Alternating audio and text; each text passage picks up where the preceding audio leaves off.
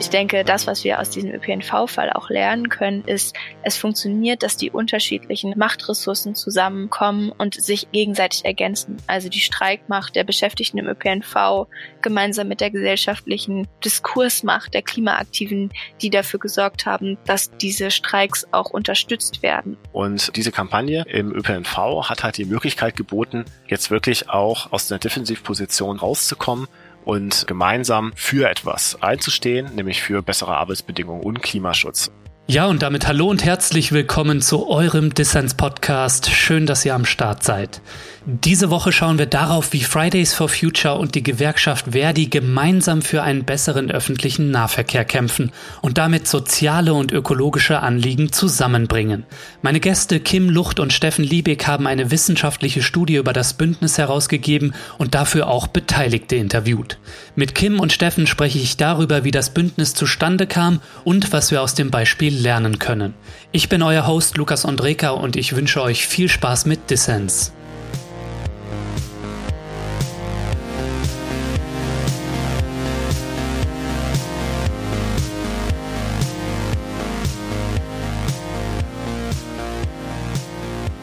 Kim und Steffen, schön, dass ihr beim Dissens-Podcast dabei seid. Hallo, danke für die Einladung. Hallo, freut uns auch. Ja, ihr habt euch mal genauer angeschaut, wie im Kampf für einen besseren öffentlichen Nahverkehr Klimabewegte und GewerkschafterInnen zusammenkommen ob und wie wir in der Lage sind, Klimaschutz und soziale Gerechtigkeit miteinander zu verbinden, davon hängt zukünftig sehr viel ab. Was wir davon im Bündnis Wir fahren zusammen, wie es heißt, lernen können, das wollen wir im Laufe des Podcasts besprechen. Aber zum Start hätte mich interessiert, warum ist die gemeinsame Suche nach einer Verbindung von Kämpfen gegen soziale Ungleichheit und für Klimagerechtigkeit aus eurer Sicht heute so notwendig? Kim. Na, also zunächst können wir feststellen, dass die soziale Ungleichheit global immer weiter steigt. Und gleichzeitig kommt die Klimakrise immer näher, ne? Also wir wissen alle, dass wir für die Einhaltung des 1,5 Grad Ziels von Paris CO2-Emissionen reduzieren müssen. Und wenn wir uns jetzt anschauen, wer verursacht eigentlich CO2 in großem Maß, dann können wir ziemlich schnell feststellen, dass das vor allem die reichsten 10 Prozent oder auch die reichsten 1 Prozent sind, die nach Prognosen 2030 so viel emittieren, dass es eigentlich egal ist, was die restlichen 90 Prozent auf der Welt machen. Mhm. Und die Einsparungen auf der anderen Seite, die jetzt EU-weit beispielsweise schon vorgenommen wurden, so seit 1990, sind alle auf das Konto der ärmsten 50 Prozent der Bevölkerung in der EU zurückzuführen. Ne? Also wenn man jetzt in der Klimadiskussion hört, dass dazu aufgerufen wird, dass alle ihren Beitrag leisten sollen, dann müsste man mal darauf aufmerksam machen, dass jeder seinen fairen Beitrag dazu leisten soll. Mhm. Und zwar abhängig davon, wer eigentlich wie viel emittiert. Und dazu gehört, dass die Konzerne und auch die Reichen zur Verantwortung gezogen werden, und zwar deutlich stärker als die einfachen Leute. Und gleichzeitig sind das diejenigen, also die, die viel emittieren, sind auch diejenigen, die von sozialer Ungleichheit profitieren. Ja, so gehören diese Pole irgendwie auch zusammen, soziale Ungleichheit und Klimagerechtigkeit. Und trotzdem will ich nicht sagen, weil es objektiv irgendwie zusammengeht, dass es in der Praxis, wenn es dann um konkrete Kämpfe geht oder auch um konkrete politische Maßnahmen, dass das immer so einfach ist. Und natürlich gibt es da auch Widersprüche und Probleme. Ja, wie wir Kämpfe gegen Ungleichheit und für besseren Klimaschutz verbinden können, das zeigt sich exemplarisch an Wir fahren zusammen, dem Bündnis der Fridays und von Verdi für bessere Öffis. Bevor wir uns das Bündnis genauer anschauen, würde ich gerne noch kurz die Ausgangslage im Bereich Verkehr beschreiben. Steffen, wie ist es denn um die Nachhaltigkeit der Mobilität in Deutschland bestellt? Ja, die kurze Antwort auf die Frage lautet, darüber ist es äh, schlecht bestellt, sogar sehr schlecht. Also es ist nach wie vor so, dass unser Mobilitäts- und Verkehrsverhalten eine der, der größten Beiträge zu den hiesigen Emissionen beiträgt. Und mhm. es ist ja auch nach wie vor so, dass das Auto das mit weitem Abstand häufigst genutzte Verkehrsmittel ist. Und ähm, wir haben zwar auf der einen Seite steigende Ausgaben für den ÖPNV durchaus gehabt in den letzten Jahren, Jahrzehnten, auch steigende Personenbeförderungszahlen im ÖPNV, aber die werden anteilig ausgeglichen dadurch, dass es insgesamt eine erhöhte Mobilität im Zeitverlauf gibt. Und wenn man sich dann halt auf der anderen Seite vergegenwärtigt, dass das Auto auch das umwelt- und klimaschädlichste Fortbewegungsmittel ist, also abgesehen natürlich von Flugreisen, die jetzt aber für den Nahverkehr keine Rolle spielen, mhm dann führt all dieses dazu, dass der Verkehrssektor in Deutschland, jedenfalls bis vor der Corona-Pandemie, in den Pandemiejahren hat sich dann einiges dort geändert, aber nur temporäre Effekte waren das. Also der Verkehrssektor hat fast nichts zur praktischen Reduzierung der ähm, Treibhausemissionen beigetragen und europaweit sind die verkehrsbedingten Emissionen sogar angestiegen um ein Drittel. Und ja, das zeigt auch, dass die selbstgesteckten Klimaziele für diesen Sektor eigentlich kaum noch einzuhalten sind. Vielleicht könnt ihr mal sagen, weil wir jetzt dann gleich auch einen Blick auf eine Kampagne ähm, werfen, die sich für einen besseren ÖPNV, also einen öffentlichen Verkehr stark gemacht hat. Wie hängen denn öffentlicher Verkehr und Klimaschutz zusammen, wenn wir es schaffen, wegzuswitchen, was keine einfache Aufgabe ist in einem Autolobbyland wie Deutschland vor allem, ne? aber wegzuswitchen vom motorisierten, sei es elektrisch oder durch Verbrenner motorisierten Individualverkehr hin zu einem besseren öffentlichen Nahverkehr in der Fläche, was die Preise angeht, was die Qualität angeht. Also wie hängen öffentlicher Verkehr und Klimaschutz zusammen? Was kann das für einen Beitrag zu unseren Klimazielen erreichen, wenn wir da so eine Verkehrswende hin zum öffentlichen Verkehr schaffen? Also das hängt natürlich ganz unmittelbar zusammen. Wenn man da in den Zeitverlauf guckt, dann haben wir über Jahrzehnte eine anteilig sehr stabile Verwendungsweise von verschiedenen Verkehrsmitteln. Das heißt eigentlich, der relative Anteil der Autonutzung gegenüber zum Beispiel der Bahnnutzung oder der Nutzung des äh, Personennahverkehrs in den Städten, der ist sehr stabil geblieben über die Zeit. Insgesamt hat der Verkehr stark zugenommen, aber es gab da keine maßgeblichen Verschiebungen zwischen diesen verschiedenen Verkehrsträgern.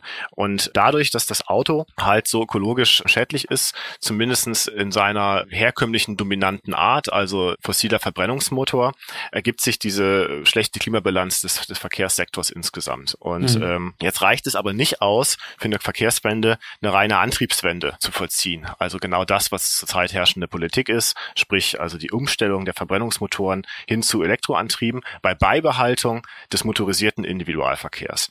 Und äh, der ÖPNV, insbesondere der ÖPNV, hat halt eine viel bessere Ökobilanz in der Personenbeförderung als der motorisierte Individualverkehr und hat im Zuge dessen natürlich einfach eine bessere Klimabilanz. Und wenn es da sozusagen gelänge, eine wirkliche Verlagerung des Verkehrsauskommens auf die Schiene und auf den ÖPNV, also auch im Güterverkehr natürlich, aber das ist jetzt nicht so sehr unser Thema heute. Wenn es gelänge, das durchzuziehen, dann käme es auch wirklich zu einer spürbaren Verbesserung oder Verringerung des Emissionsausstoßes im Verkehrssektor. Mhm. Und es gibt da auch ehrgeizige Ziele, die zum Beispiel die Verdopplung der Fahrgastzahlen im ÖPNV bis 2030 anstreben. Aber da sind wir noch weit von entfernt. Ja, wenn wir die Zahl der Fahrgäste im öffentlichen Verkehr erhöhen wollen für unsere Klimaziele, dann muss der ÖPNV natürlich attraktiver werden, muss aber auch wachsen. Für all das braucht es Personal, Menschen, die Menschen befördern und die findet man natürlich nur, wenn es attraktive Arbeitsbedingungen gibt. Da hätte mich interessiert, Kim, wie schneidet denn der ÖPNV mit Blick auf die Arbeitsbedingungen gegenwärtig ab? Also zu den Arbeitsplätzen oder zu den Arbeitsbedingungen kann ich auf jeden Fall was sagen. Die sind ja auch Ausgangspunkt dieser Kampagne gewesen, über die wir gleich noch zu sprechen kommen. Und die Arbeitsbedingungen im ÖPNV werden von den Beschäftigten als extrem belastend empfunden. Also die haben Schichtsystem, die machen ziemlich häufig und relativ viele Überstunden. Sie haben eine extreme Arbeitsverdichtung erlebt in den letzten Jahrzehnten auch, weil ein Personalmangel herrscht. Also hm. alles, was man auch aus anderen Bereichen und Branchen der öffentlichen Versorgung hört, bezieht sich auch auf den ÖPNV. Es gibt viel zu wenig Entlassungsmöglichkeiten und auch die Bezahlung unterscheidet sich von Bundesland zu Bundesland. Das heißt, es gibt keinen bundesweit einheitlichen Tarif, sondern es ist immer Ländersache und Aushandlungssache, was auch als unfair verstanden wird. Und so gibt es erstmal viele soziale Ansatzpunkte quasi für die Bedingungen im ÖPNV, denn wenn man den ÖPNV ausbauen will, und das muss, wie wir jetzt gerade auch gehört haben, um eine Verkehrswende herbeizuführen, dann braucht man natürlich auch Leute, braucht man Personal, die diese Jobs auch äh, ausführen können und mehr Züge fahren und so weiter. Und wenn die Arbeitsbedingungen sich im ÖPNV nicht verbessern, dann wird man auch das Personal nicht finden. Und dann bringt es einem auch am Ende nichts, wenn man super ausgebautes Netz hat, wenn man die Leute nicht hat, die auch dafür sorgen, dass die Personen von A nach B kommen können. Ne? Kim, du hast schon ein bisschen die Mängel beschrieben im ÖPNV, gerade mit Blick auf die Arbeitsverhältnisse und ist ja vollkommen klar, ne? Ich meine, das sehen wir auch ja im Bereich der Pflege zum Beispiel oder der frühkindlichen Erziehung, ne? Wie dort ein Fachkräftemangel herrscht, ne? weil die Bedingungen einfach miserabel sind zum Teil. Mhm. Was sind denn die Ursachen für die Mängel im öffentlichen Verkehr, ähm, die wir jetzt gerade erleben und die dann auch den Switch von, vom Auto auf den ÖPNV schwierig machen? Ja, ich glaube, da kann man tatsächlich jetzt zwischen der Arbeitsseite, also auch, wie sind die Arbeitsplätze geschaffen, unterscheiden und dann zum anderen äh, zwischen der Seite, was wird eigentlich angeboten, also was leistet der ÖPNV oder was leistet er in vielen Bereichen eben auch nicht. Und da ist es natürlich so, wenn ich erstmal bei dem letzten Punkt anfange, dass der ÖPNV in den letzten Jahrzehnten so stark abgebaut wurde, kaputt gespart. Äh, davon ist auch häufiger die Rede. Und das sieht man ja, glaube ich, auch im einfach persönlichen Erleben. Also wenn man jetzt auf dem Land wohnt, dass die Busse in den letzten Jahren äh, weniger oft kommen und äh, schlussendlich vielleicht noch zweimal am Tag oder auch gar nicht fahren, so dass es eigentlich auch gar nicht möglich ist, da ähm, eine Mobilitätsweise individuell ja an den Tag zu legen, die nicht aufs Auto äh, angewiesen ist. Also wenn man beispielsweise jetzt auch aufs Pendeln angewiesen ist oder pendeln muss zur Arbeit. Mhm. Das heißt, diese Entwicklung, die konnte man auch, es hat sich ein bisschen geändert inzwischen, aber man konnte sie auch lange in der Bahnpolitik beobachten, dass es eine Konzentration auf die großen Städte, auf die Metropolregionen gab und dass die Erschließung in der Fläche sehr, sehr stark abgebaut hat. Und äh, im Zuge dessen wurden dann ja auch viele Bahnlinien zurückgebaut und hat eben das Angebot der Buslinien nachgelassen. Und äh, das ist die eine Seite. Und die andere Seite ist die, die Kim schon gesagt hat, wie steht es um die Arbeitsbedingungen? Wer will überhaupt im ÖPNV arbeiten? Was wird darum geboten? Wenn der ÖPNV ausgebaut werden soll, dann müssen natürlich auch mehr Leute da eingestellt werden und dann müssen die Bedingungen dafür stimmen. Und da äh, sehen wir natürlich auch eine Verschlechterung der Arbeitsbedingungen, die mit ja der Schichtarbeit zu tun hat, die natürlich auch irgendwie unerlässlich ist, die dann aber auch entsprechend vergütet werden sollte und die durch entsprechende Ausgleichszeiten ähm, dann auch gewährleistet werden soll, dass man da nicht ausbrennt in den Jobs und so weiter. Und ähm, auch eine gewisse Anerkennung natürlich für das, was da geleistet wird. Und ähm, Hinzu kommt jetzt natürlich, wie wird der ÖPNV finanziert. Also wie wird alles das gewährleistet? Und das ist tatsächlich ja im ÖPNV nicht ganz leicht. Also wir finden ein, ein sehr komplexes Finanzierungsnetz wieder, was sich aber im Grunde auf zwei Hauptquellen reduzieren lässt. Das sind zum einen die öffentlichen Mittel, Mittel vom Bund oder auch von den Ländern oder von Mitteln, die der Bund an die Länder gibt zur Weiterverteilung, die sogenannten Regionalisierungsmittel. Und ähm, das ist die eine Hauptquelle, die ungefähr 50 Prozent, aber eher ein bisschen mehr ausmacht. Und äh, die andere Mittel Seite, das ist die Kundenfinanzierung, also im Wesentlichen Fahrkartenerlöse oder Erlöse von Dauerkarten, Abos und so weiter. Mhm. Ähm, das Verhältnis dieser beiden Quellen variiert regional relativ stark. Entscheidend ist, und das ist wiederum typisch äh, für die öffentliche Daseinsvorsorge, dass es kein Bereich ist, der rein privatwirtschaftlich und profitorientiert betrieben werden kann, weil er in diesem Sinne nicht profitabel ist. Er ist aber sehr nützlich und hat sozusagen einen hohen Gebrauchswert. Und äh, insofern ist es da auch nur folgerichtig, dass die öffentliche Hand reingeht in die Daseinsvorsorge, eben auch ins äh, Mobilitätsnetz, in den ÖPNV. Aber ähm, die Frage ist natürlich immer, in welchem Ausmaß und ähm, was sind wir auch bereit dafür auszugeben. Und da gibt Deutschland natürlich, wenn man jetzt auch im internationalen Vergleich guckt, äh, nach Schweiz zum Beispiel mit einem sehr guten Bahnsystem, gibt Deutschland eher wenig für die Schiene aus.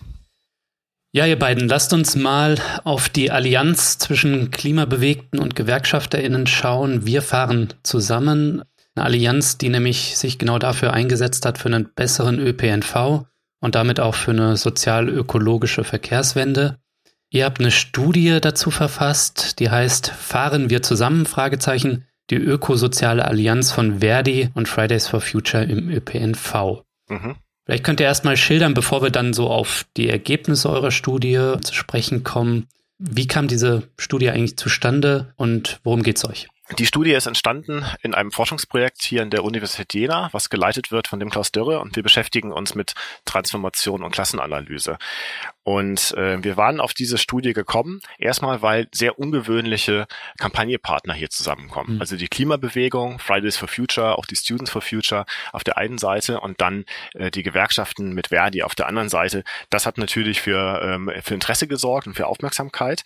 Und dann war das so, dass diese Kampagne auch organisationsintern für viel Aufmerksamkeit gesorgt hat. Also sie ist innerhalb von Verdi oder auch innerhalb der anderen DGB-Gewerkschaften relativ breit diskutiert worden. Also, ah, schaut mal, was da passiert. Da machen wir jetzt plötzlich zusammen und wir kriegen irgendwie viel Öffentlichkeit und ähm, da entsteht was in den einzelnen Städten. Mhm. Und gleichzeitig fehlte es aber noch an einer wissenschaftlichen und äh, vergleichenden, auch städtevergleichenden Analyse. Und äh, da sind wir sozusagen reingegangen, haben äh, den Kontakt gesucht, haben Interviewpartner gesucht und ähm, haben dann diese Studie angefertigt.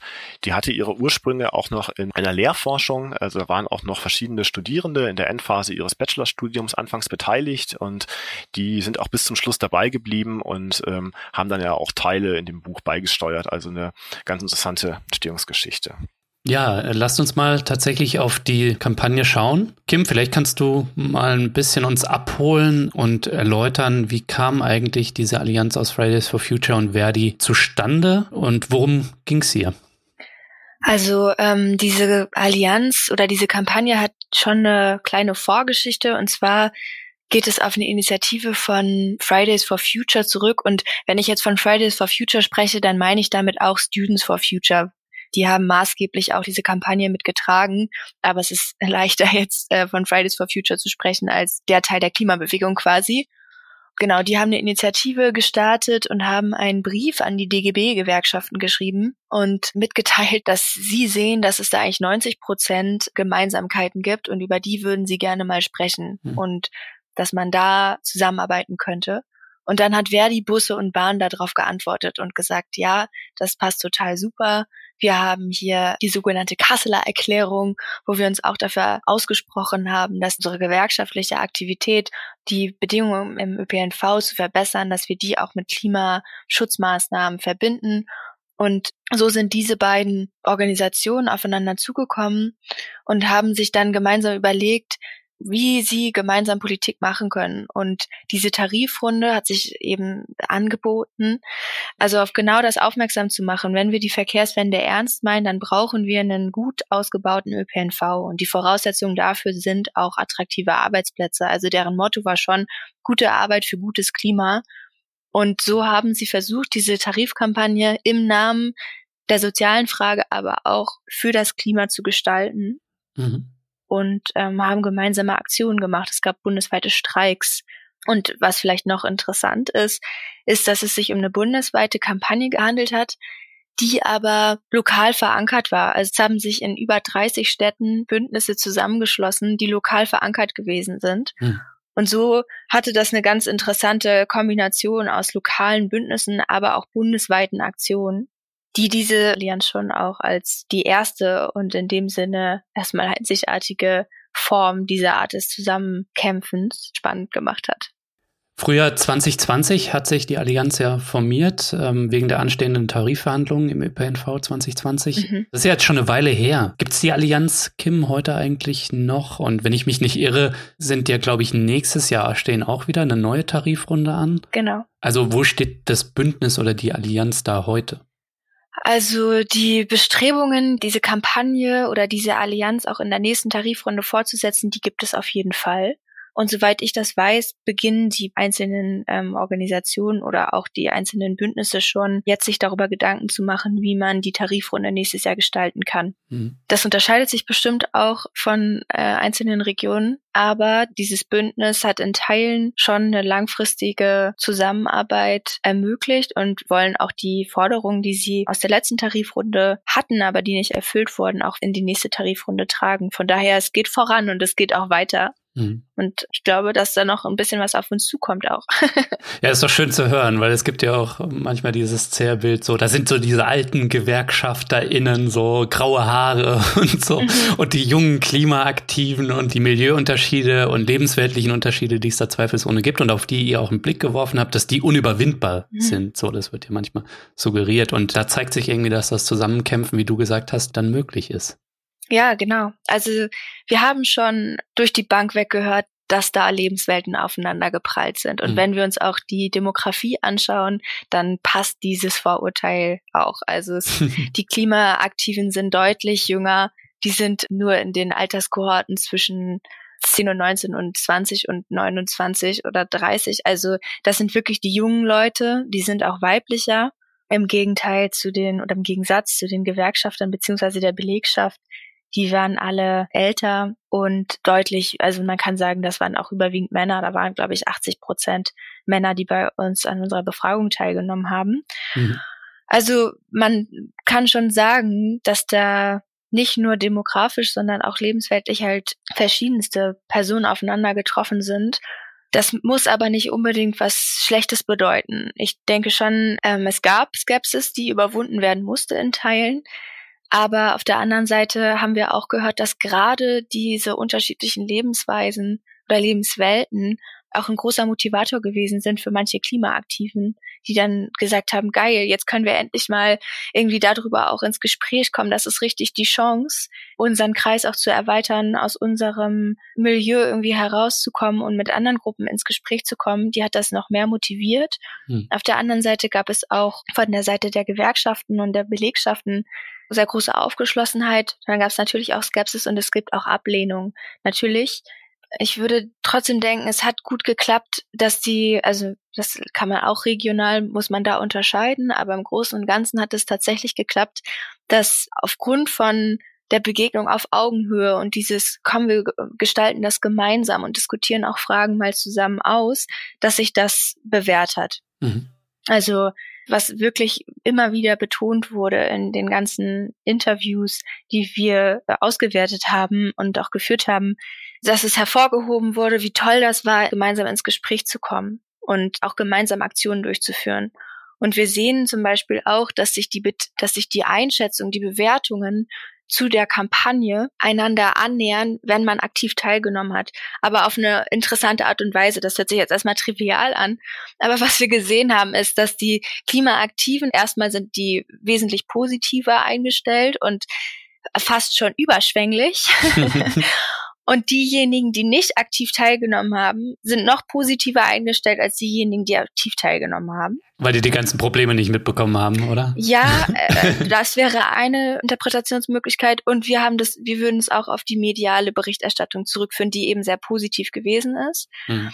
Aber genau, es hat so ein bisschen so ein Realitätscheck stattgefunden quasi, dass nur weil ähm, das in der Theorie so gut zusammengeht, das nicht bedeutet, dass die politische Zusammenarbeit, die konkrete politische Zusammenarbeit total easygoing ist.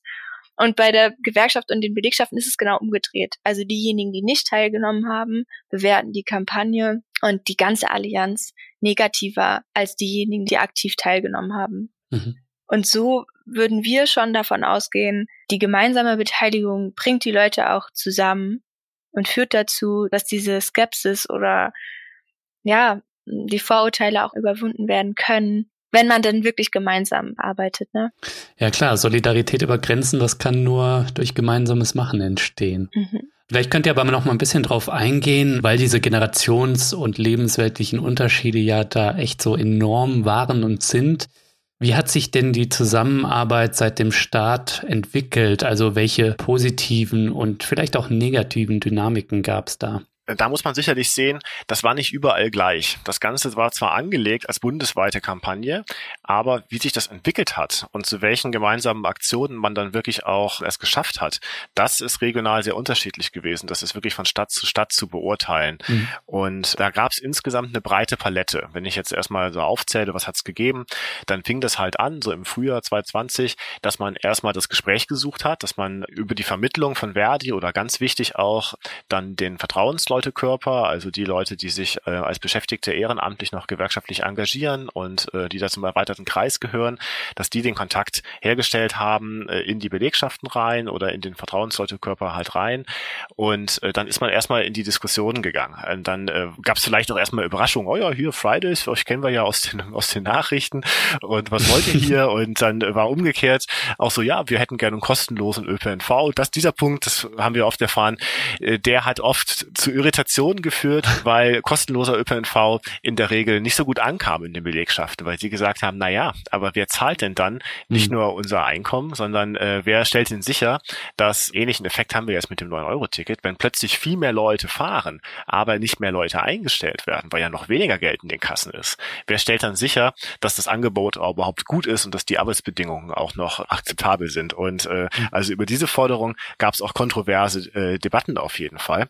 Ähm, nichtsdestotrotz war das, glaube ich, eine ganz wichtige Phase, wo man sich kennengelernt hat und wo man auch zu gemeinsamen politischen Forderungen gekommen ist. Und die konnte man halt so zusammenfassen äh, mit dem Schlagwort, was vorhin schon gefallen ist, gute Arbeit fürs gute Klima. Und da also die sozialen Voraussetzungen einer Klima- und Verkehrswende zu schaffen. Und ähm, das Ganze ist dann gemündet in verschiedene Aktionen. Also natürlich solche öffentlichkeitswirksamen Aktionen, Soli-Aktionen, also gemeinsame Fotokampagnen äh, vor Rathäusern zum Beispiel, Menschenketten, kleinere Demos oder Kundgebungen, die durchgeführt worden sind, auch äh, maßgeblich dann von der, ich sag mal, kampagnenerprobten Seite der Fridays for Futures. Mhm. Und dann ging das aber hin bis zu äh, gemeinsamen Warnstreiks. Also die wurden jetzt nicht in dem Sinne gemeinsam durchgeführt, weil das natürlich die Gewerkschaft für aufgerufen, aber ähm, die einzelnen Ortsgruppen der Fridays, die sind dann zum Beispiel zu diesen Warnstreikposten hingefahren, auch teils sehr früh, mitten in der Nacht und hat man sich da für, für einen Tee oder für einen Kaffee getroffen und hat äh, sich quasi wiedererkannt und äh, ah ja, super, und wir unterstützen das. Es hat natürlich auch Pressekonferenzen und derweilen gegeben, kleine Filme, die produziert worden sind. Und ähm, die Voraussetzung dafür, dass das stattfinden konnte, die war halt die gegenseitige Offenheit. Die hat Kim ja gerade schon erwähnt. Ich möchte nur noch mal einen Punkt hervorheben der mit dem Generationenunterschied zusammenhängt. Dadurch, dass es so sehr unterschiedliche Altersgruppen sind, sind die natürlich auch in ganz unterschiedlichen biografischen Phasen. Und äh, die Fridays ja, haben ja oft noch gar keine richtige Arbeitserfahrung, jedenfalls nicht im, im Hauptberuf. Vielleicht haben die mhm. Nebenjobs gemacht oder so, aber die kommen ja tatsächlich von der Schule oder von der Universität auch in dem Fall oft und ähm, sind also mit der Arbeitswelt als solcher nur sehr am Rande vertraut. Und tatsächlich waren die teilweise auch äh, regelrecht schockiert von den Arbeitsbedingungen zu hören, äh, die da im ÖPNV geleistet werden müssen. Und das ist immer wieder hervorgekommen in den Gesprächen, darüber wirklich offen in den Austausch zu treten mit, äh, mit ernsthaften, authentischen Interesse an der anderen Seite. Das war sehr wichtig. Das waren vertrauensbildende Maßnahmen. Und im Umkehrschluss ist es natürlich dann auch besser gelungen, sozusagen mit den eigenen Themen, sprich äh, den Klimathemen, der Klimawende und so weiter, äh, da punkten zu können. Mhm. Nicht überall. Das hat in verschiedenen Städten unterschiedlich gut oder auch schlecht äh, geklappt, aber Grundsätzlich ist das eine Austauschform, die wir sozusagen äh, beobachten konnten. Ja, lasst uns gern mal auf die Städte schauen und auf unterschiedliche Beispiele. Kim, du hattest schon erwähnt, in 30 Städten gab es Bündnisse. Und ihr habt euch die Arbeit von Aktiven in den Städten Hamburg, Leipzig und Münster angeschaut. Mhm. Warum eigentlich jetzt diese Städte in eurer Studie und wie unterscheiden die sich jetzt auch dann in der konkreten Zusammenarbeit der Aktiven innerhalb des Bündnisses? Also wir haben die Städte danach ausgewählt, dass wir versucht haben, möglichst unterschiedliche Fälle auch einzufangen, um unterschiedliche Verläufe herauszuarbeiten und dann Schlussfolgerungen daraus zu ziehen, was sind Erfolgsfaktoren und was nicht. Mhm. Und da muss man sagen, in Hamburg ist die Allianz oder das Bündnis total erfolgreich gewesen. Die haben sehr gut miteinander gearbeitet. In Münster und im Münsterländischen Raum war das eher ambivalent. Also da hat es teilweise gut funktioniert, teilweise aber auch nicht. Und in Leipzig hat es eher schlecht funktioniert. Mhm. Und da muss man sagen, die lokalen Faktoren spielen da schon eine große Rolle und die sind auch abhängig davon, wie gut ist eigentlich die Gewerkschaft aufgestellt. Also in Hamburg gab es einen extrem gut aufgestellten Vertrauensleutekörper. Das wurde immer wieder betont. Und dieser Zugang über die Vertrauensleute, über die Gewerkschafter, über die Ehrenamtlichen, also das ist ein leichterer Zugang zu den Beschäftigten wenn die Gewerkschaft gut aufgestellt ist und wenn das Vertrauen hoch ist sozusagen, dann erreicht man auch die Beschäftigten von Seiten der Klimaaktiven natürlich. Mhm. Und diese Faktoren waren in Leipzig und in Münster nicht so gegeben. Also da hat es auch Vertrauensbrüche quasi gegeben äh, aufgrund von unzufriedenen Tarifergebnissen oder auch die persönlichen Beziehungen von Betriebsräten zu den Managern, die haben da reingespielt. Mhm. Das würde ich als einen wichtigen Faktor ausmachen, warum das gut geklappt hat und nicht. Und in Hamburg haben sie auch gesagt, die haben den Vorteil quasi, dass sich die Gewerkschaft insgesamt und Hamburg auch als ökologische Stadt gut verstehen kann, weil sie baggern keine Braunkohle ab, ne? Mhm. Also, dass nicht nur die personelle Aufstellung sozusagen relevant war, sondern auch ein bisschen, wie es eigentlich die Region bestellt, was sind da die Themen, was sind da auch die äh, großen Industrien. Und äh, trotzdem muss man auch sagen, also das, was wir als eins der Kernelemente rausgezogen haben, ist auch, es hängt an dem Engagement von einzelnen Personen. Also es ist nicht unbedingt not, not, notwendig, dass man die gesamte Belegschaft hinter sich hat, sondern vor allem motivierte und engagierte Einzelpersonen, die sich da auch richtig reinhängen und die auch die Zeit dafür haben, weil in manchen Städten war das dann eben auch so, dass die Gewerkschafterinnen eigentlich mit dem Alltagsgeschäft schon komplett ausgelastet gewesen sind. Und äh, wenn man dann aber engagierte Ehrenamtliche dabei hat, die von der Sache überzeugt gewesen sind und eben dann die engagierten Klimaaktiven, aber die waren ja sowieso äh, hoch motiviert, dann hat das auch eher zum Erfolg geführt. Okay, Hamburg, unsere linke Perle, dass es da funktioniert, ist ja klar. Aber was hat dazu geführt, Steffen, dass es zum Beispiel in Leipzig weniger gut funktioniert hat? Genau, vieles ist schon angesprochen worden von Kim. Das kann ich alles so unterstützen. Ähm, ich will noch mal betonen, dass das ja eine ganz neue Allianz-Erfahrung ist und man da versucht, wirklich neue Wege zu gehen, eben in dieser Zusammenarbeit mit der Klimabewegung und der Gewerkschaft und auch den Belegschaften. Und dadurch, dass das halt was Neues ist, ist es ja auch klar, dass man noch nicht so richtig auf eingefahrene Wege, auf feste Institutionen zurückgreifen kann. Und das bedingt halt, dass die Arbeit von Einzelpersonen oder Schlüsselpersonen lokal sehr entscheidend für das Gelingen ist. Und die haben da wirklich zum Teil sehr, sehr viel Arbeit reingesteckt. Und wenn wir jetzt sagen, Leipzig war eher ein schwieriger Fall, dann ist das nicht so zu verstehen, als dass in Leipzig gar nichts geklappt hätte.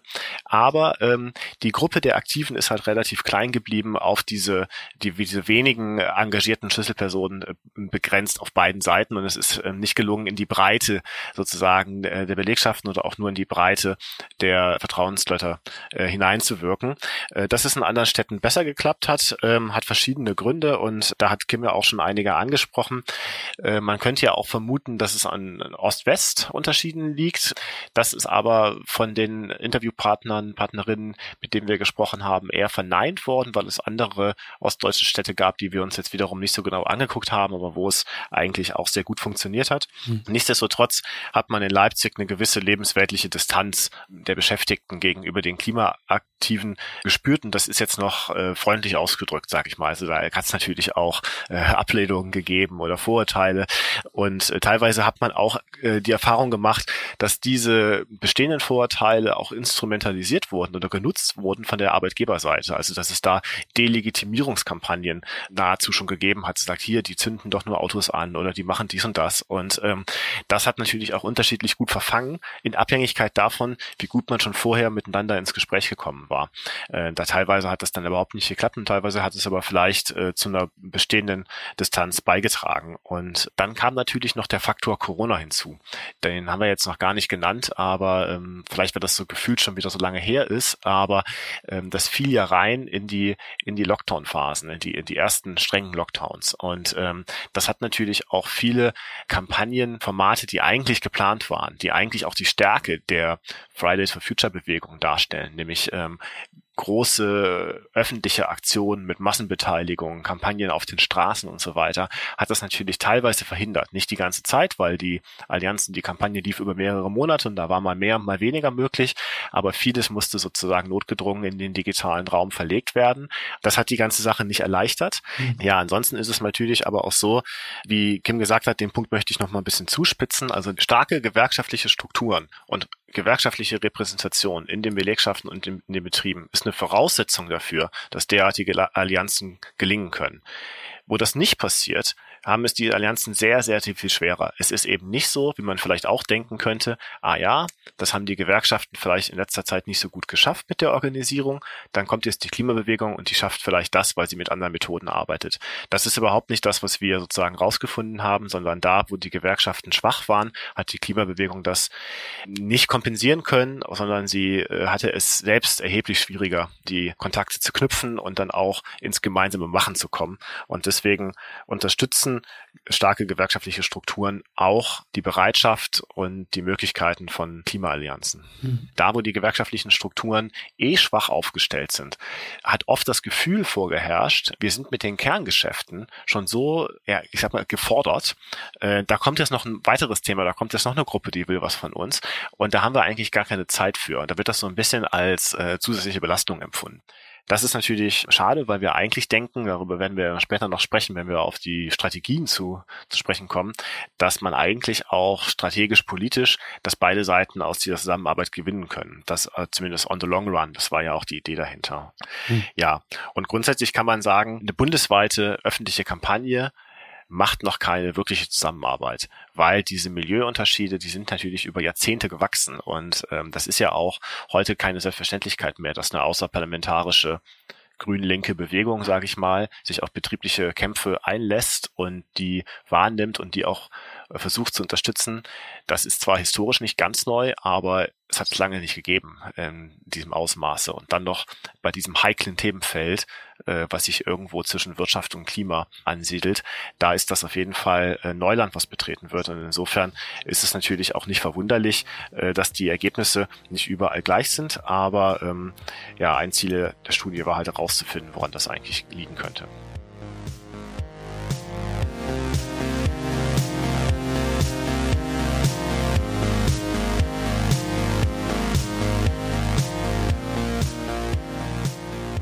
Ja, Leute, ich möchte die kurze Pause hier nutzen, um allen Fördermitgliedern von Dissens zu danken. Mehr als 940 Menschen supporten diesen Podcast hier monatlich. Ohne euch könnte ich das hier nicht machen, also danke euch dafür. Wenn dir dieser Podcast hier gefällt und du noch nicht dabei bist, dann werde doch jetzt auch Fördermitglied. Mitmachen kannst du schon ab 2 Euro im Monat und du ermöglichst dadurch nicht nur meine Arbeit und sorgst dafür, dass alle Menschen da draußen Dissens hören können. Nein, es winken auch Goodies und du hast jede Woche die Chance auf interessante Gewinne. Dieses Mal verlose ich ein gedrucktes Exemplar von der Studie, über die wir ja auch sprechen. Fahren wir zusammen? Fragezeichen, die ökosoziale Allianz von Verdi und Fridays for Future im ÖPNV. Alle Infos zum Buch und dazu, wie du bei Dissens mitmachen kannst, gibt's natürlich in den Show Notes und auf dissenspodcast.de.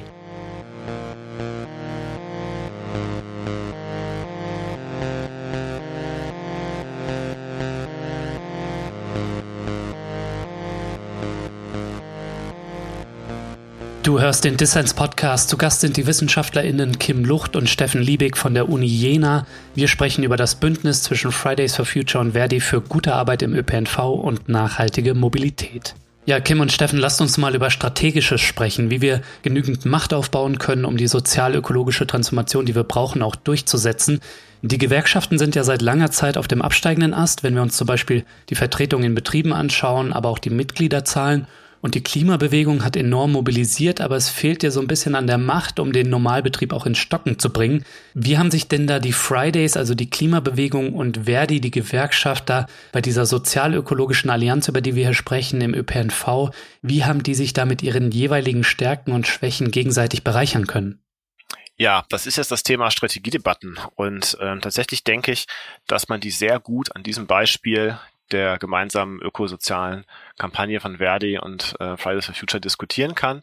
Und äh, wir wissen auch, dass sie organisationsintern an diesem Beispiel äh, diskutiert werden. Hm. Und was wir häufig beobachtet haben im Zuge von sozial-ökologischen Transformationen oder auch Transformationskonflikten ist, dass sich soziale und ökologische Seiten und Ziele gegenüberstehen. Also wir haben zum Beispiel den Lausitzer Fall mit der Braunkohleförderung, dem Tagebau, wo aus ökologischen Gründen klar ist, das muss eigentlich so schnell wie möglich enden und wo aber die Beschäftigten natürlich ein Interesse an ihrer Beschäftigungssicherheit haben und wo sie sagen, die Braunkohle und die entsprechenden Konzerne, die die da abbauen und fördern, die bieten die besten Jobs in der Umgebung und sonst ist eigentlich alles weggebrochen in der Lausitz.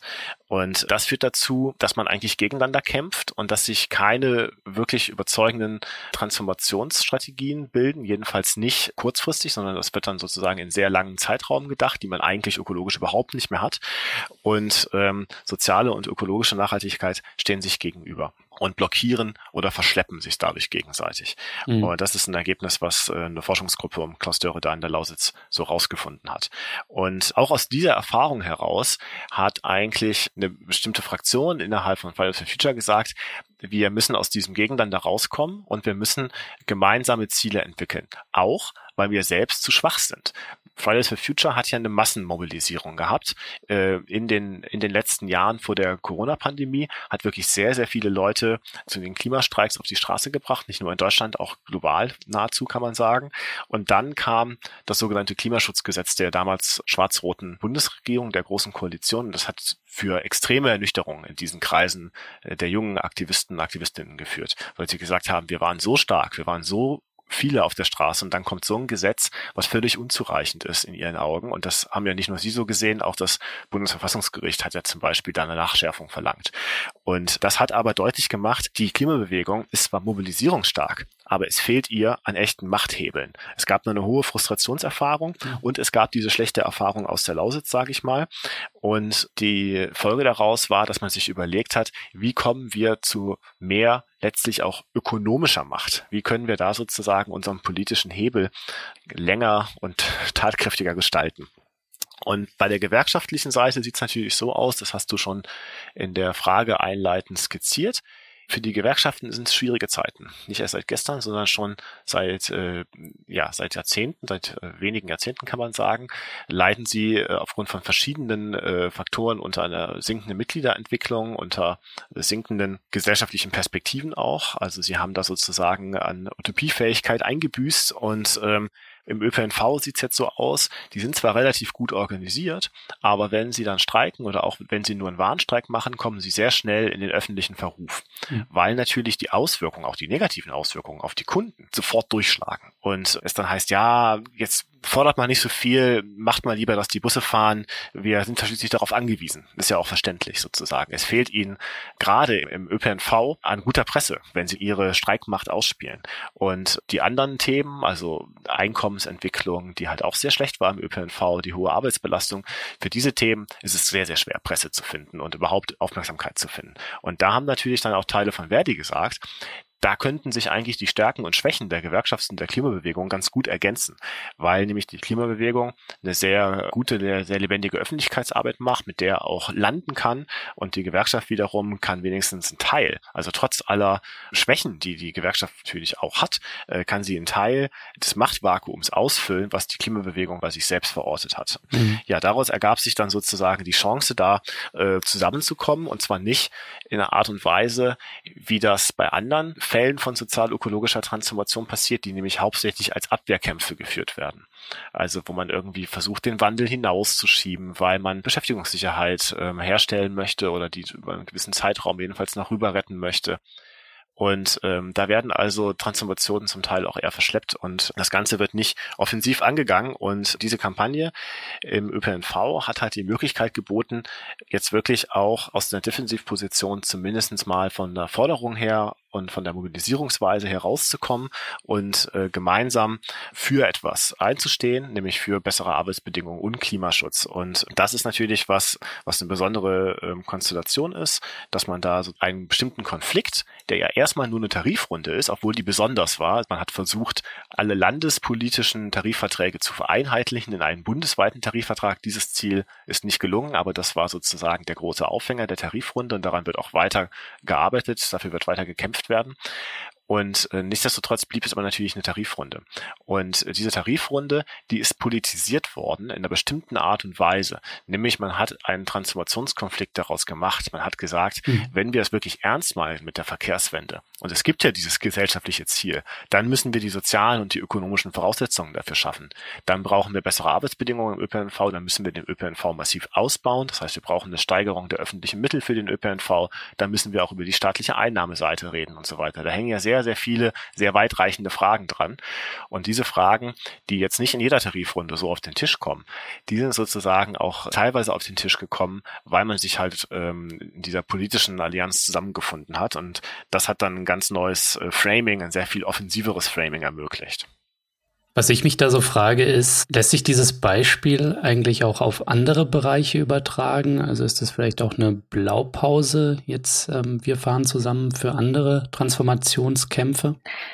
Ja und nein, würde ich sagen. Also natürlich gibt es erstmal, ist es gut, dass man so ein positives Beispiel hat, wo man äh, sehen kann, dass Klimabewegung oder Teile der Klimabewegung und Gewerkschaften und Belegschaften zusammenarbeiten können. Also das war das allererste Mal, dass das in Deutschland äh, diese Form der Allianz eingenommen hat und dafür sind die Bewertungen sehr gut. Also die meisten, die da mitgemacht haben, sind sehr zufrieden damit, wie das gelaufen ist und haben daraus auch Energie und Motivation für ähm, zukünftige Kämpfe und Bündnisse dieser Art gewonnen. Mhm.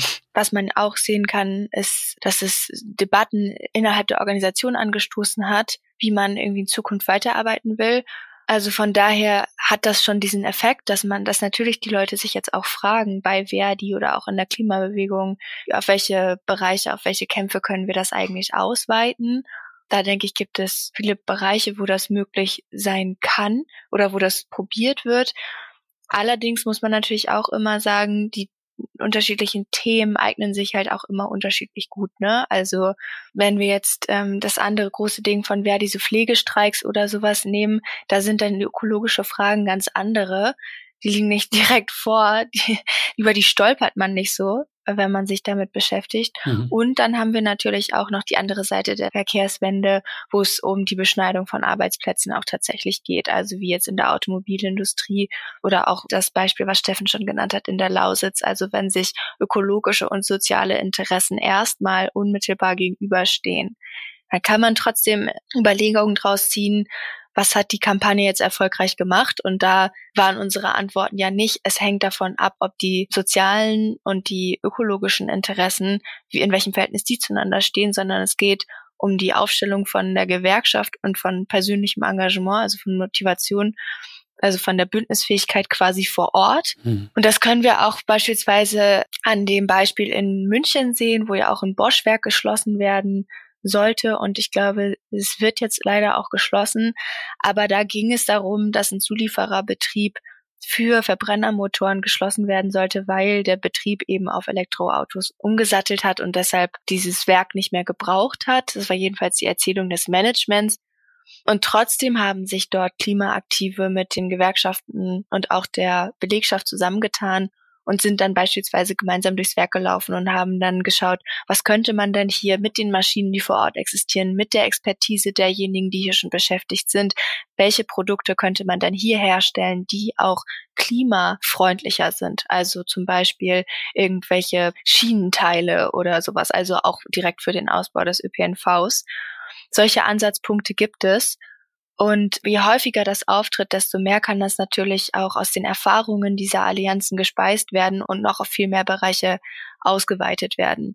Also ich weiß, dass es passiert, dass diese Diskussionen passieren und dass die Motivation hoch ist, auch ähm, gerade auf Seiten der Klimabewegung oder ne, Teile der Klimabewegung, dass die sich jetzt explizite Konflikte raussuchen, um da genau das gleiche wieder zu machen, also hinzugehen um aus einem bestimmten Transformationskonflikt oder einer Transformationsbestrebung, wie auch immer, daraus einen sozial-ökologischen Transformationskonflikt zu machen und diese Verbindung zwischen sozial und ökologisch aktiv herzustellen.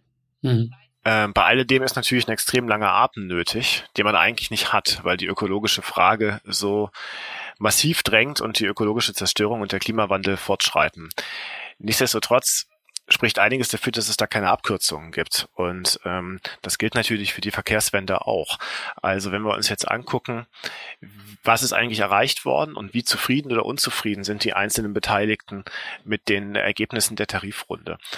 Da kann man zunächst mal feststellen, auf der Habenseite, und das hat die Gewerkschaft Verdi ja auch zu Recht hervorgerufen, sind in schwierigen Zeiten, nämlich ähm, mitten in der Corona-Pandemie, äh, durchaus äh, spürbare Einkommenssteigerungen erreicht worden und auch, ähm, vielleicht sogar noch wichtiger, Entlastungsmaßnahmen, also mehr freie Urlaubstage zum Beispiel, die zur Entlastung führen oder Schichtausgleiche oder so weiter. Das ist erstmal gut und auch keine Selbstverständlichkeit. Dann aber natürlich ist das große Ziel der Vereinheitlichung des Tarifvertrags auf bundesweiter Ebene zu erreichen, äh, gescheitert. Und natürlich ist auch keine Verkehrswende mit der Allianz jetzt sofort erreicht worden. Es hat zwar eine massive Stützung des ÖPNVs in der Pandemie gegeben durch den Bund, was auch nötig war, weil natürlich der Verkehr eingebrochen ist aus verschiedenen Gründen, also durch äh, Homeoffice und überhaupt eine reduzierte Mobilität sind massive Einnahmeausfällen im ÖPNV für die entsprechenden Unternehmen zu verzeichnen. Und dann kommt natürlich noch das hygienische Argument dazu, dass der ÖPNV sozusagen als Ansteckungsherd galt und Leute dann auch wieder eher auf den individuellen Verkehr, sei es Auto oder sei es Fahrrad, äh, ausgewichen sind alles keine Entwicklungen, die zuträglich sind für den ÖPNV und auch nicht für die schwarzen Zahlen im ÖPNV. Mhm. Und vor diesem Hintergrund war das natürlich irgendwie eine Unzeit, äh, wo die Kampagne stattgefunden hat, aber sowas konnte man ja sich nicht aussuchen und ich denke, sie haben da trotzdem sehr viel rausgeholt. Und interessant ist in unserer Befragung, da gibt es jetzt eine differenzierte Bewertung. Wenn man nach den konkreten Ergebnissen fragt, also die ich gerade skizziert habe, die Tarifergebnisse, dann fällt die Bewertung durchaus gemischt aus. Also ähm, in den Belegschaften ist die okay und in der Klimabewegung, die sehen das Ganze schon noch kritischer. Und wenn man dann aber nach den Bewertungen der Zusammenarbeit fragt und wie war denn eigentlich die Allianz, das hatte Kim schon gesagt, da fallen die Bewertungen durch die Bank eigentlich sehr gut aus. Mhm. Das heißt, die Leute können auch unterscheiden, unterscheiden zwischen dem, was beim ersten Versuch, sage ich mal, und bei der ersten Zusammenarbeit konkret erreicht wurde, was vielleicht auch nur erreicht werden konnte, weil sowas ja nicht vom Himmel fällt, und der prinzipiellen äh, Frage, die dahinter steht, ob das denn eine gute Methode ist, mit dieser Form der Zusammenarbeit sozusagen sich politisch und strategisch aufzustellen. Und das wurde halt sehr gut bewertet. Und das ist eine interessante Differenz, die auch deutlich macht, ja, die Leute wissen, eine bundesweite Kampagne macht noch keine Verkehrswende. Und das ist aber auch keine Überraschung. Und das ist aber auch in dem Sinne keine Enttäuschung, weil damit war zu rechnen und das sehen die Leute auch und da können die sehr wohl differenzieren. Und wenn man jetzt in andere Bereiche guckt, äh, Kim hatte das äh, Beispiel äh, Bosch in Münchenberg am Leim erwähnt, aber auch andere Teile der Autozulieferindustrie, der Autoindustrie insgesamt, muss man sehen, es fehlt eigentlich an handfesten, überzeugenden praktikablen Transformationsstrategien. Es fehlt sogar oftmals an entsprechenden Diskursen oder Ideen dazu. Mhm. Es gibt so ein paar Ansätze, also es gibt den Kohlekompromiss, es gibt äh, natürlich auch die Umstellung auf E-Mobilität, die aber, ähm, wie wir anfangs ausgeführt haben, ökologisch nicht, äh, nicht hinreichend sein wird. Und darüber hinaus wird die Luft sehr schnell dünn. Und da ist es natürlich auch Aufgabe von entsprechenden Klimaaktiven, die im betrieblichen Kämpfen sich betätigen, überhaupt erst mal diese Narrative sozusagen in die Köpfe und in den öffentlichen Diskurs zu bringen, die eine Alternative darstellen, zwischen Betriebsschließung, Arbeitsplatzverlust, Verlust der sozialen Sicherheit, die verständlicherweise und legitimerweise natürlich ähm, auf, äh, auf Abwehrkämpfe führen wird, völlig klar, und äh, der Alternative einer bestenfalls ökologischen Modernisierung, äh, einer Elektrifizierung des Antriebsstrangs oder auch in Teilen äh, eines Weitersos. Und da, glaube ich, stehen wir, egal wie, wie stark die Zeit ökologisch drängt, stehen wir eigentlich in den gesellschaftlichen und betrieblichen Diskursen immer noch relativ am Anfang, was viele konkrete wirtschaftliche Teilbereiche angeht. Mhm. Ihr beide habt jetzt schon ein bisschen auch über die Automobilbranche gesprochen und ich würde es gern ganz kurz noch, die Zeit ist schon fortgeschritten, aber ganz kurz noch ein bisschen vertiefen, denn da stehen sich Jobs und Klimaschutz gegenüber. Und die Verbindung zu einer ökologischen Klassenpolitik, den Begriff, den greift ihr auf in eurer Studie auch, die scheint ganz schön weit weg zu sein. Seht ihr da zarte Pflänzchen von Zusammenarbeit, von möglichen sozialökologischen Narrativen der Konversion in der Autobranche oder ist das ein Lost Cause? Also ich glaube nicht, dass man das in die eine oder in die andere Richtung eindeutig beantworten kann. Mhm. Das, was dieses Bündnis erstmal zeigt, was halt Auswirkungen hat, ist, dass es möglich ist, dass die zusammenarbeiten und sich gemeinsam was überlegen können. Und dann würde ich aber, glaube ich, eher nach äh, München schauen, um zu gucken, wie sind da die einzelnen Organisationen mit diesem Widerspruch umgegangen. Dass ja eigentlich ein Werk geschlossen werden sollte, weil es klimaschädliche Verbrennermotoren beliefert oder dafür Teile herstellt und diese Produktion jetzt geschlossen wurde, um jetzt halt klimafreundlichere oder vermeintlich klimafreundlichere E-Mobilität, also eher zu produzieren. Hm. Und die Antwort von denen ist ja gewesen, wir nehmen das ernst, wir wollen auch einen klimafreundlichen Verkehrssektor in Deutschland implementieren und dafür brauchen wir die Verkehrswende hin zum ÖPNV und das Runterschrauben von individuellem Pkw-Verkehr, vor allem von Verbrennermotoren. Also von daher haben wir gar nichts äh, dagegen, dass die Produktion sich ändert. Und dann sind sie durch das Werk gelaufen und haben sich angeschaut, was gibt es hier eigentlich an Maschinen und an Wissen, was können wir hiermit herstellen, was das unterstützt. Und äh, solche Fragen, denke ich, sind genau die richtigen, die zu stellen sind um zu verhindern, dass erstens auch Wissen verloren geht, dadurch, dass man einfach Werke schließt und dass dann Austausch drüber stattfindet, ne? Und dass es eben nicht auch im Diskurs nicht immer nur gegenübergestellt wird, zu sagen, ja, es gibt hier entweder das ökologische Interesse oder das soziale, mhm. sondern dass man sich wirklich damit auf Augenhöhe auseinandersetzt, was könnten wir denn für Lösungen haben? Und es könnte auch eine Lösung sein, dass man auf Umschulungsmaßnahmen setzt, ne? Und dass das, dass das eine gewerkschaftliche Forderung ist in manchen Bereichen. Die dürfen wir ökologisch einfach nicht weiter forcieren.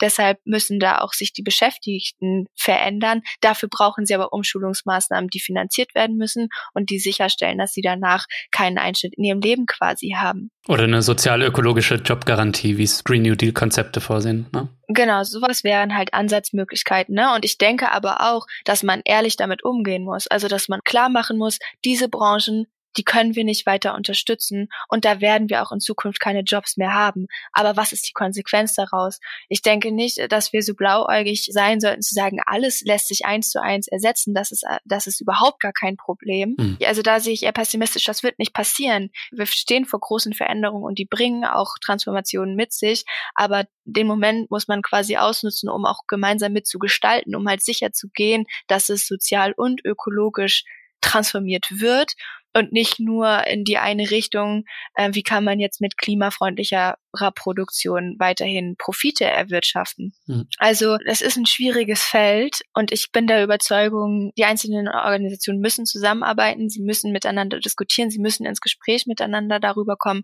was sie eigentlich für Visionen von der Zukunft haben und man muss gnadenlos ehrlich damit umgehen, ähm, was, was steht hier auch tatsächlich auf dem Spiel, was müssen wir auch verhindern und wie können wir das machen. Also ich glaube nicht, dass es hilft, wenn man, genau, wenn man immer nur positiv äh, alles sagt, hä, wieso, wo ist denn das Problem? Das passt doch immer hundertprozentig zusammen. Und aber es gibt auch Berechnungen, die sehr optimistisch sind und sagen, wenn wir die Energiewende und die Verkehrswende wirklich ökologisch angehen und ernst meinen, dann können wir hier in Deutschland auch Industriearbeitsplätze schaffen, die den Wegfall der Industriearbeitsplätze aus der Automobilindustrie kompensieren. Hm. Ich weiß nicht, wie realistisch das ist sozusagen. Also diese Perspektiven gibt es auch. Die Frage ist aber dann, wer setzt das halt um? Wer hat die Macht dazu, das wirklich umzusetzen? Und da sieht es gerade eher schlecht aus. Von daher müssen sich weiterhin auch Beschäftigte und Klimaaktive und Gewerkschaften zusammensetzen, um auf den gesellschaftlichen Diskurs einzuwirken und ihre Produktionsmacht, ihre Streikmacht, die sie auch haben, ausnutzen. Und ich denke, das, was wir aus diesem ÖPNV-Fall auch lernen können, ist, es funktioniert, dass die unterschiedlichen Machtressourcen zusammenkommen und sich gegenseitig ergänzen. Also die Streikmacht, die Produktionsmacht der Beschäftigten im ÖPNV gemeinsam mit der gesellschaftlichen Diskursmacht der Klimaaktiven, die dafür gesorgt haben, dass diese Streiks auch unterstützt werden weil sie klimafreundlich sind, weil sie dann die Geschichte erzählen, die das gesellschaftlich legitimieren. Und dadurch haben sie ein großes Potenzial, Unterstützung zu erfahren und dadurch dann irgendwie auch was zu verändern, was in die Richtung geht, die wir uns vorstellen. Mhm.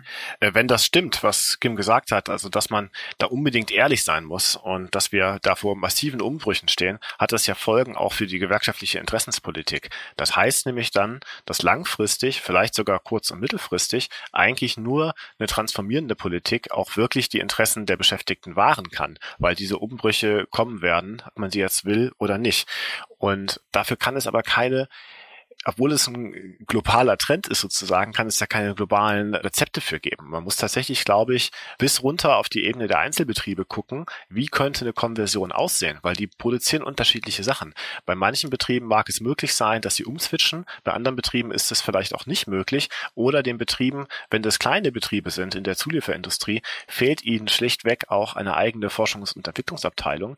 Das heißt, die haben dann nur einen sehr eng gegrenzten Spielraum. Und das heißt natürlich auch, die Möglichkeiten der klassischen industriellen Beziehungen, die Möglichkeiten der Tarifpolitik, die werden hier äh, massiv überschritten und es braucht dringend eine aktive staatliche Steuerungs- und Industriepolitik, um da sozusagen mit den entsprechenden Mitteln, Machtmitteln, finanziellen Mitteln reinzugehen. Hm. Vielleicht noch ein Hinweis, ähm, wie könnte da trotzdem eine gemeinsame Position auch von Gewerkschaften und Klimabewegung auch in diesen, ich sag mal, schwierigen Branchen, in den fossilen Branchen aussehen?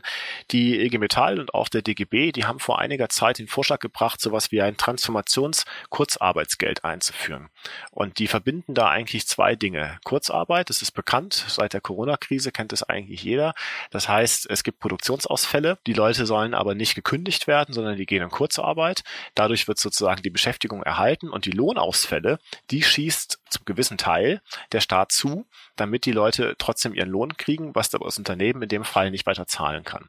Und äh, der Vorschlag von den Gewerkschaften lautet jetzt, sowas machen wir nicht nur in Krisenzeiten, sondern sowas machen wir auch in Transformationszeiten, in denen wir stehen. Und wenn sozusagen ein objektiver Transformationsbedarf in bestimmten Einzelbetrieben festgestellt worden ist, da müssten dann verschiedene Seiten, der Betriebsrat, die Unternehmensführung und so weiter, die müssten da an einen Tisch kommen und das feststellen dann dürfte dieses Mittel greifen, dann wird das auch staatlich bezuschusst und dann gehen die Leute in Kurzarbeit für einen bestimmten Zeitraum, also ein paar Monate oder vielleicht auch zwei Jahre und werden aber umgeschult auf bestimmte andere Branchen, deswegen Transformationskurzarbeitszeit. Und danach sind sie möglich, entweder in dem Betrieb eine neue, dann hoffentlich nachhaltigere Produktion wahrzunehmen, weil auch da wird man natürlich eine Reihe von Industrieprodukten und Industriebetrieben brauchen oder aber sie sind sozusagen qualifiziert, um auch die Branche zu wechseln, um einen Beschäftigungsaufbau in einem anderen Feld selbst sozusagen daran teilzuhaben. Mhm. Und das hat natürlich auch eine Voraussetzung.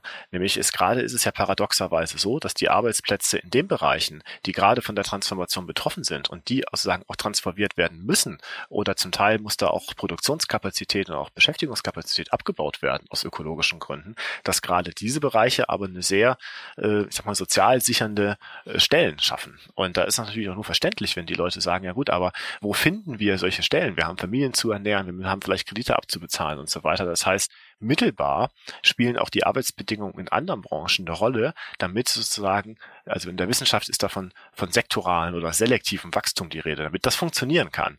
Auch ähm, auf dem Arbeitsmarkt äh, braucht es dann wieder soziale Voraussetzungen. Und die hat ja die Kampagne jetzt auch betont für einen einzelnen Sektor. Ja, damit wir am Ende den Ingenieur aus der Automobilbranche haben, der sagt, jetzt habe ich Autos zusammengeschraubt, jetzt schraube ich Kinder im Kindergarten zusammen und ich habe keine Verluste. vielleicht Windräder. ja, genau. Liegt vielleicht näher. Wir müssen auf die Zielgerade und da hätte mich zum Ausblick von euch interessiert, wir brauchen eine Stärkung des ÖPNV für mehr Klimaschutz. Mit der Ampelregierung, die wir gegenwärtig haben, scheint das aber nicht in Aussicht zu sein. Da ist der Fokus ganz klar auf individueller E-Mobilität. Und ähm, jetzt haben wir gerade das 9-Euro-Ticket gehabt und das ist aber auch nur so ein Tropfen auf den heißen Stein. Was sind da aus eurer Sicht die entscheidenden Hebel, an denen wir ansetzen müssen, um den öffentlichen Verkehr und damit Klimaschutz zu stärken? Also vielleicht nochmal auch was zum 9-Euro-Ticket. Ich denke nicht, dass das einfach nur ein Tropfen auf den heißen Stein ist, sondern dass das 9-Euro-Ticket schon zeigt, dadurch, dass sich wirklich viele Leute dieses Ticket gekauft haben und die Züge jetzt überfüllt sind, dass die Leute das nutzen und dass sie das auch eigentlich cool finden, also den ÖPNV und auch die Regionalzüge zu nutzen und dann das Auto auch stehen lassen. Also von daher ist es gut zu sehen, dass das Interesse in der breiten Bevölkerung schon da ist und auch die, also sobald es kostengünstig ist, dass auch extrem stark genutzt wird. Das, was jetzt aber natürlich auffällt und was dann wieder zu Frust führt, ist, wenn die Züge total überfüllt sind und Leute tatsächlich auch nicht mehr reinkommen. Also ich denke schon, das ist eine Chance, auch das nochmal die gesellschaftliche Diskussion darüber zu führen, was ist eigentlich Mobilität für uns? Und äh, was muss die sicherstellen? Und dass dieses 9-Euro-Ticket eigentlich genau das zeigt, wir können es nicht nur kostenlos, also oder kostengünstiger machen, sondern wir brauchen auch einen Ausbau davon. Und das wird sich aber auch lohnen, weil das Interesse, die Nachfrage ist eigentlich da. Mhm. Und was wir natürlich auch sehen, was denke ich auch eine wichtige Kernaussage dieses 9-Euro-Tickets ist, wenn der Wille da ist, dann lässt sich auch ein kostengünstiger ÖPNV finanzieren. Also wie schnell wurde das jetzt umgesetzt, ne? Und sowas müsste man weiter äh, in den Diskurs reintragen, um darüber zu sprechen, okay, wir haben eigentlich die Ressourcen, die finanziellen. Ich denke, am Ende ähm, ist das ein guter Anstoß, um diese Debatte über Mobilität weiter zu führen und äh, gesellschaftlichen Druck auszuüben, dass man die Verkehrswende braucht. Hm. Ja, der Konstruktionsfehler des 9-Euro-Tickets ist natürlich dieser, dass die Person, die auf dem Land wohnt und die gerne mit dem Bus zur Arbeit pendeln würde, das aber nicht kann, weil der Bus irgendwie vor fünf oder zehn Jahren eingestellt worden ist, das jetzt immer noch nicht kann. Und tatsächlich äh, finden wir ja auch ein differenziertes Nutzerverhalten im 9-Euro-Ticket wieder, dass vor allen Dingen junge Leute aus den Städten jetzt für Freizeitaktivitäten auch vor allen Dingen das 9-Euro-Ticket nutzen. Und das ist sozusagen in den Bereichen, wo der ÖPNV ja schwach aufgestellt ist, natürlich nichts ändert, weil es an der Angebotsstruktur nichts ändert. Nichtsdestotrotz, da würde ich Kim völlig recht geben. Also es scheint ein Potenzial auf und es wird auch deutlich. Normalerweise heißt es immer, die, die Preispolitik sei nicht so ausschlaggebend. Das tradierte Nutzerverhalten ist wichtiger. Sozusagen die Leute machen das, was sie immer schon gemacht haben und überhaupt ist wichtiger, wie das Angebot sozusagen gestrickt ist, als was es dann im Endeffekt kostet. Das sei dann eher sekundär. Aber jetzt ist das Preissignal so deutlich, dass das natürlich äh, einen großen Effekt hat. Und dann kann man natürlich auch sagen, ja, okay, wenn man das durch den politischen Willen und durch den politischen politische Finanzierung in dem Bereich kriegen könnte, dann würde da eine ernsthafte Alternative entstehen, wenn man das mit dem Ausbau natürlich zwingend koppeln würde. Mhm. Es gibt ja diese ehrgeizigen Ziele im ÖPNV. Also die Verdopplung der Fahrgastzahlen bis 2030 ist ja kein Pappenstiel. Das Problem ist nur, wie bei anderen abstrakten Zielen auch, dass die Mittel und Wege, wie man da hinkommt, diese sozusagen nicht festgeschrieben sind oder nicht hinreichend für die Erreichung des Zieles sind. Und äh, da kann man natürlich angreifen und ähm, da die Umsetzung und den Ausbau fordern. Das versucht die Klimabewegung ja bei den Klimazielen auch ganz ähnlich und sagt ja, es gibt die Ziele, aber wie kommen wir dahin und wie stellen wir sicher, dass wir die Ziele am Ende nicht reißen werden. Das ist also gar, gar nicht so eine unähnliche Konstellation, verweist aber auch auf die Schwierigkeiten, die das mit sich bringt, wenn man diese Ziele sozusagen immer in die Zukunft verlegt. Und mhm. Grundsätzlich würde ich dir da natürlich recht geben. Jetzt unter der Ampelregierung ist das ganze Thema äh, Verkehrspolitik unter sozialökologischen Gesichtspunkten offenbar, naja, ich sag mal, von den Kräften, denen das vielleicht am Herzen lag, ist offenbar schlecht verhandelt worden. Jetzt ist das, liegt das Ganze unterm FDP-Ministerium und es gibt die in Deutschland ja schon traditionelle gleichzeitige Subventionierung von verschiedenen Verkehrs Verkehrsträgern, wo sich wahrscheinlich am Ende, wenn das so weiterläuft, nicht viel im Output ändern wird. Und da muss man, glaube ich, immer wieder deutlich machen, dass eine reine Antriebswende nicht zureichen wird, das Problem zu lösen. Weder unter beschäftigungspolitischer Sicht noch unter ökologischer Sicht. Und äh, das ist der Punkt, den man sozusagen gesamtgesellschaftlich, aber auch einzelbetrieblich immer wieder machen kann. Für den ÖPNV wird man dann im kommenden Jahr sehen, wie stark sozusagen an die Kampagne angeknüpft werden kann. Da laufen die Vorbereitungen und ob man dann in der Tarifrunde auch über die Tarifpolitik hinaus den politischen Zielen dann äh, wird annähern können. Äh, immerhin gibt es die Hoffnung, dass dann Corona weitestgehend ausgestanden ist und dass man vielleicht zu größeren Aktionen und Kampagnen dann auf jeden Fall wird kommen können. Ja, eins ist klar, es eine echte Verkehrswende wird es nur durch den Druck der Klimabewegung geben, durch auch die Verbindung mit gewerkschaftlichen Kämpfen, über die wir ja eben gesprochen haben. Und wenn dann die Punks in Zukunft weiter für 9 Euro nach Westerland fahren können, das wäre doch sehr schön. Kim und Steffen, ich danke euch vielmals, dass ihr mich hier besucht habt. Ich habe sehr viel gelernt. Danke euch. Danke auch. Danke dir.